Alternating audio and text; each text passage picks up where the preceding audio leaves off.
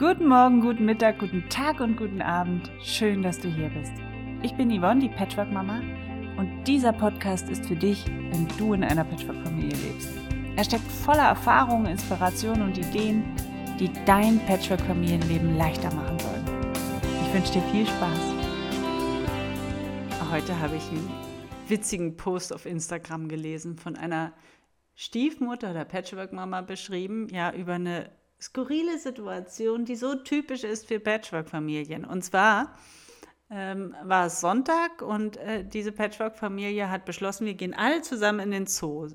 Sie stellen sich also an der Kasse an und als sie dran sind, sagt sie, ein Kind und ein Erwachsener und nochmal zwei Kinder und ein Erwachsener mehr. Und dann guckt der Kassierer sie an und fragt, also eine Familienkarte? Und dann fängt sie an zu straucheln und sagt so, ähm, also eigentlich sind wir, naja, ähm, ja, also wir nehmen dann die Familienkarte. Und ich musste sofort laut auflachen, denn solche Situationen kenne ich zu gut und du mit Sicherheit auch. Und meine Tochter, die hätte es noch geschafft, in so einem Moment laut zu brüllen, das ist aber nicht mein Papa. Und dann wärst du in Erklärungsnot gekommen. Also aus diesem Grund stelle ich mich gerne an der Kasse alleine an, ja, und schickt die Kinder zum Eingang, kauft die Tickets ohne sie, ja. Denn ich meine, klar, und auf jeden Fall kaufe ich ein Familienticket, denn es ist wurscht, ob du eine Regenbogen, eine Patchwork oder alleinerziehend oder was auch immer bist. Na klar gehört, steht dir das Familienticket zu. Ja? Also dennoch ist es klug zu unterscheiden, wann du das wo und wie kommunizierst, ob ihr eine Patchwork-Familie seid oder nicht. Also um Stau an der Kasse zu verhindern, weil der Kassierer erst Rücksprache mit dem Manager halten muss, ähm, weil er nicht genau weiß, steht euch als Patchwork-Familie das Familienticket genauso zu wie eine Kernfamilie oder du in eine unnötige Diskussion mit deiner Tochter gerätst oder mit deinem Partner, weil er sich gerade ab abgewiesen fühlt und die anderen Kinder möglicherweise noch peinlich berührt sind und dann eine Grundsatzdiskussion an der Kasse darüber entsteht, was die rechte Form von Familie ist oder nicht. Ja, um all das zu vermeiden, kaufe ich Karten alleine, grundsätzlich. Aber es ist manchmal schwierig abzuwägen, macht es jetzt Sinn oder macht es jetzt nicht Sinn. Da erinnere ich mich gut an unsere letzte Familienreise, die wir hatten. Wir sind ja als ähm, siebenköpfige Patchwork-Family einen Monat wie die Backpacker mit Rucksack auf dem Rücken quer durch Sri Lanka gereist und manchmal waren, also an manchen Orten blieben wir nur eine Nacht und an anderen Orten blieben wir mehrere Nächte. Und am Anfang waren wir alle noch fleißig dabei, ähm, den anderen zu erklären, wie unsere Familienverhältnisse sind. Ja, also welches Kind gehört zu wem und solche Geschichten. Und irgendwann waren wir es alle irgendwie leid, jedes Mal aufzuklären, wie, es um unser Familienverhältnis steht. Sondern haben wir dann tatsächlich und die Kinder auch abgewogen, ähm, wenn wir jetzt hier bei dem Gastgeber nur eine Nacht bleiben, dann ist es wurscht, dann müssen wir das nicht erklären. Nur wenn wir länger bleiben, dann macht es vielleicht Sinn oder wenn wir weiß ich nicht, in der Surfschule sind und wir haben einen Surflehrer, dem macht das möglicherweise auch noch Sinn, das zu erklären. Ansonsten haben wir es wirklich irgendwann einfach gelassen. Ja, ich kenne aber Patchwork-Familien auch, die ähm, im Außen grundsätzlich Kernfamilie spielen. Ja, sogar in der Schule der Bonuskinder sich wie leibliche Elternteile, sage ich mal, benehmen und auch Zeugnisse, Entschuldigungen und all solches Zeug unterschreiben. Ja, und dieses Verhalten wird früher oder später, da bin ich mir relativ sicher, für ordentlich Zündstoff in den eigenen Reihen sorgen. Ja, so ein Klassiker ist auch immer das Weihnachtsfest, ja, wo von allen erwartet wird, so zu tun, als hätten sich alle furchtbar gern, aber unterschwellig brodelt es, so, so man immer das Gefühl hat, die, die Spannung ist zum zerreißen, ja, also genügt eigentlich ein, ein einziger Funke und der Vulkan fängt an zu spucken. Und gerade in der Weihnachtszeit werden solche Spielchen unglaublich gern gespielt, ja. Jeder möchte auf Teufel komm raus Harmonie und merkt nicht, dass es eigentlich bereits schon anfängt zu modern und zu stinken, ja. Und nein, ich bin keine Verfechterin des Krieges, aber ich bin auch kein Freund von Unterdrückung und das Deckeln von Tatsachen im Sinne von Themen, die nicht angesprochen werden dürfen oder Namen von Personen, die nicht genannt werden sollen, weil die Stimmung sonst sofort im Keller ist. Warum tun wir immer so, als wäre alles in Ordnung, obwohl dem nicht so ist? Ich glaube zum einen, weil wir nicht wirklich gelernt haben, konstruktiv zu streiten. Ja, so ein konstruktiver Streit erfordert immer auch ein gewisses Maß an Disziplin. Ja, eine Disziplin, die den meisten von uns fremd ist. Zum anderen, glaube ich, sind unsere Erwartungen viel zu hoch gestellt. Erst gestern erhielt ich eine E-Mail von einer Teilnehmerin des Patchwork Familienkongresses, von Lena.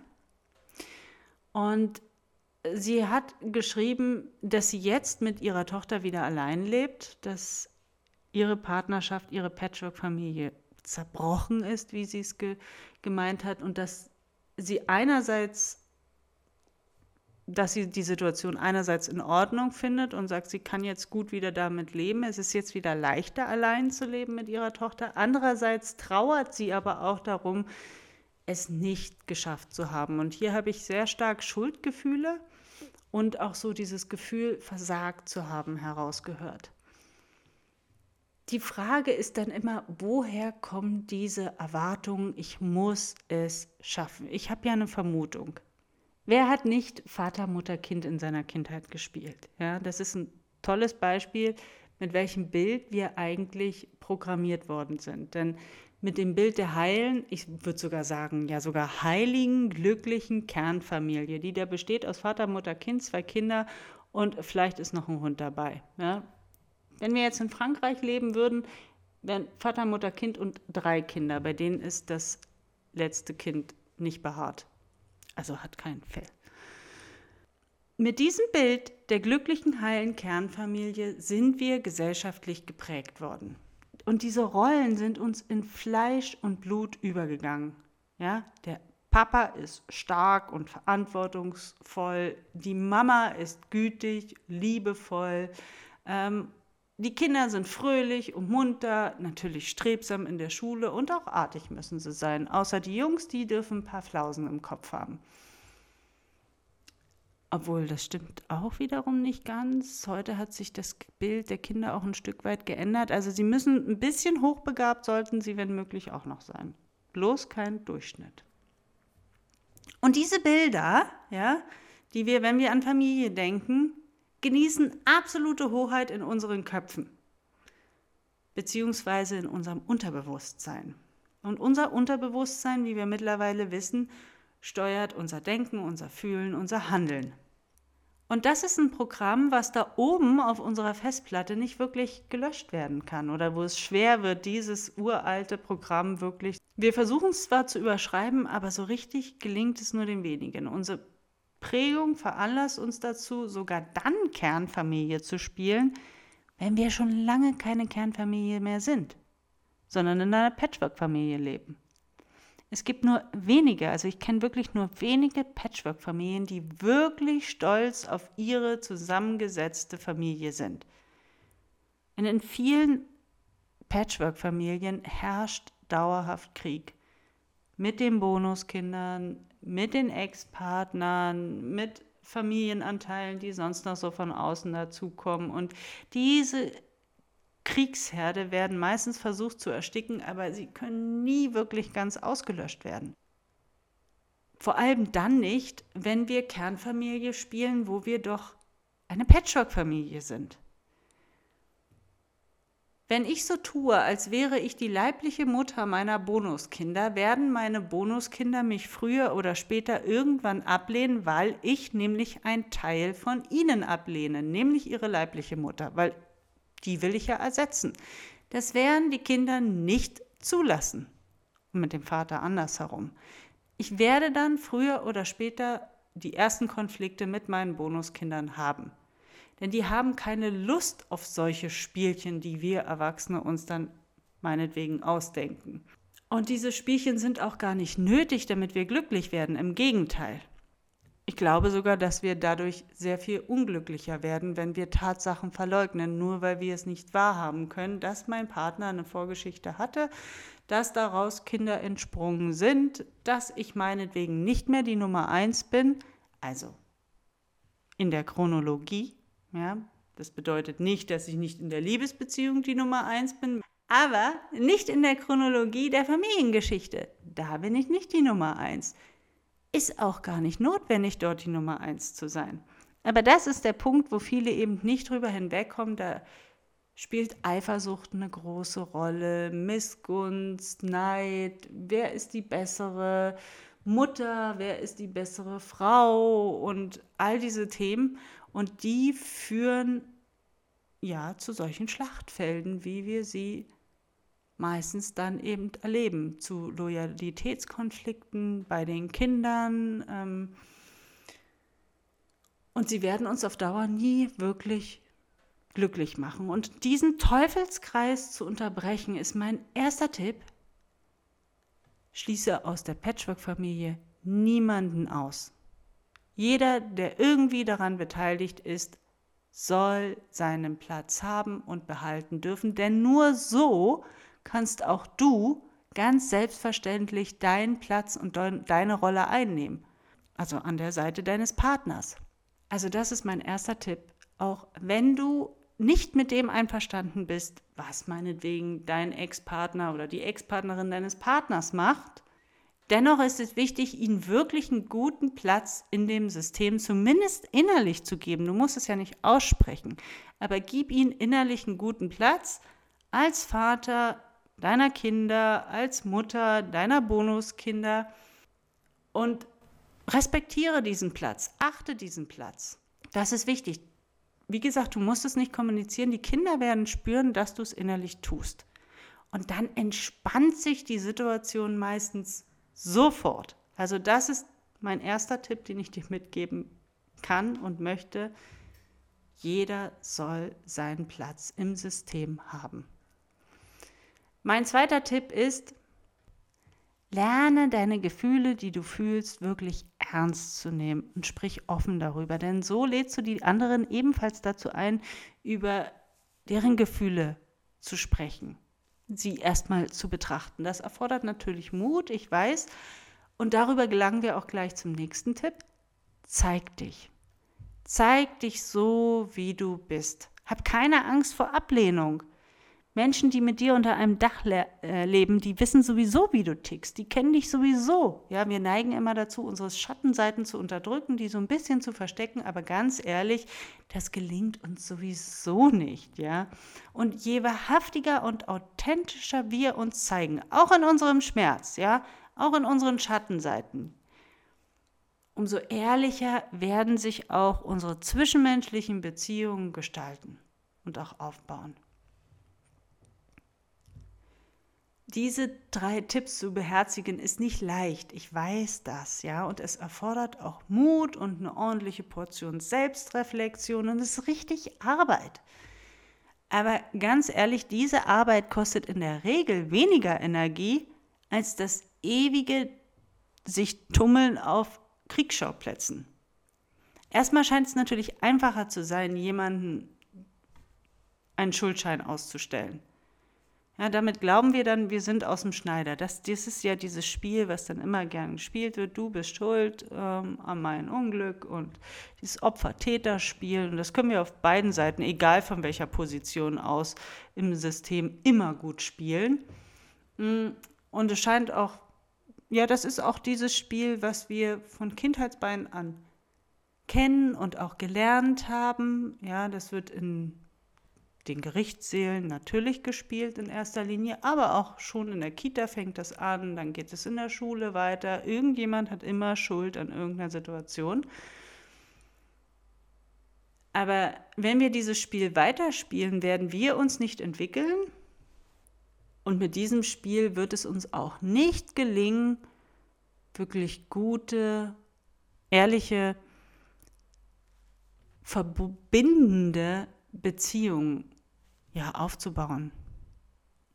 Wenn es dir zum Beispiel schwerfällt, zu akzeptieren, dass du eben nicht in einer Kernfamilie, sondern in einer Patchwork-Familie lebst, dann frag dich doch mal, warum das so ist. Welche Glaubenssätze über Familie schleppst du mit dir herum, die möglicherweise vollkommen konträr zu deiner Lebenssituation sind, die dich im Alltag behindern und blockieren?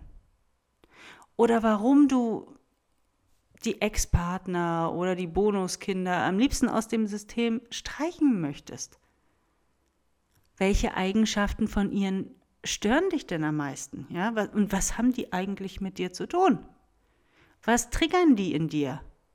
Und das alles sind nämlich meistens Hinweise auf die eigenen Baustellen, die man natürlich nicht gerne ansehen möchte, weil es schmerzhaft ist, weil man früher oder später die eigenen Verletzungen, die man eben im Laufe seines Lebens erfahren hat, sich dann auch anschauen darf oder muss.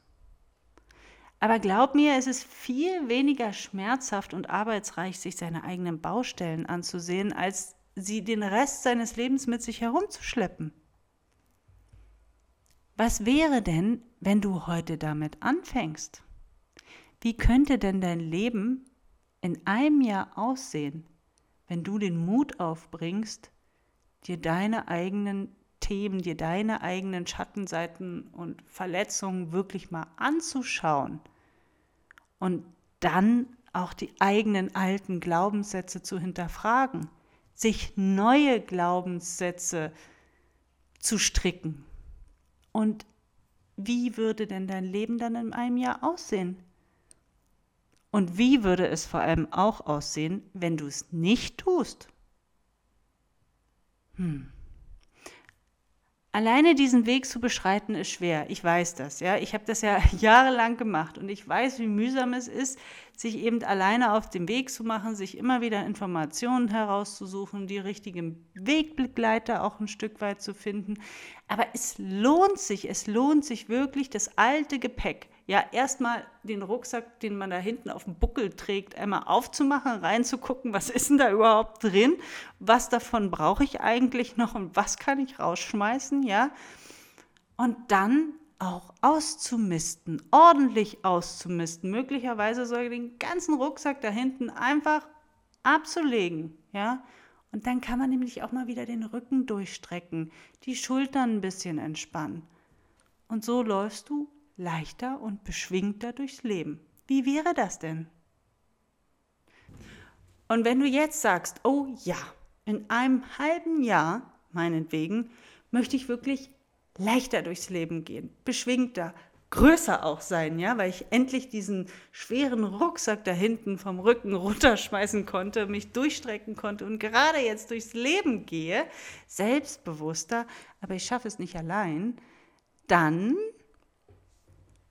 wäre vielleicht die Masterclass was für dich. Also die zweite Masterclass, die im Juni, das Datum steht noch nicht fest, aber sie startet Mitte diesen Jahres und es wird auch noch weiter andere Möglichkeiten geben, wirklich sich sein Gepäck da hinten mal anzuschauen. Wenn du sagst, ich brauche einen Mentor, der mich begleitet, wenn du sagst, ich möchte Teil der nächsten Masterclass sein, denn die Masterclass, ähm, da sind die Plätze wirklich begrenzt. Es gibt nur sechs Plätze. Mehr werde ich nicht aufnehmen. Es wird, wird ein halbes Jahr eine wirklich kleine Gruppe sein. Es wird intensiv gearbeitet. Wenn du Lust darauf hast, dann schreib mir an yvonne at patchworkmama.de und wir sprechen darüber. Wir führen ein kurzes, kostenloses Bewerbungsgespräch und dann schauen wir, ob die Masterclass wirklich das Richtige ist für dich oder ob es für dich vielleicht etwas anderes sein muss, wie auch immer. Ähm, aber alles Weitere können wir dann besprechen und gehen wir dann vielleicht auch gemeinsam. Also schreib mir ruhig, ich bin wirklich gespannt auf dich und auf deine Geschichte. Und wenn dir der Podcast jetzt auch noch gefallen hat, dann freue ich mich natürlich, wenn du mir eine Rezension und eine Bewertung bei iTunes da lässt. Das wäre toll. Also, bis zum nächsten Mal. Alles Liebe. Tschüss.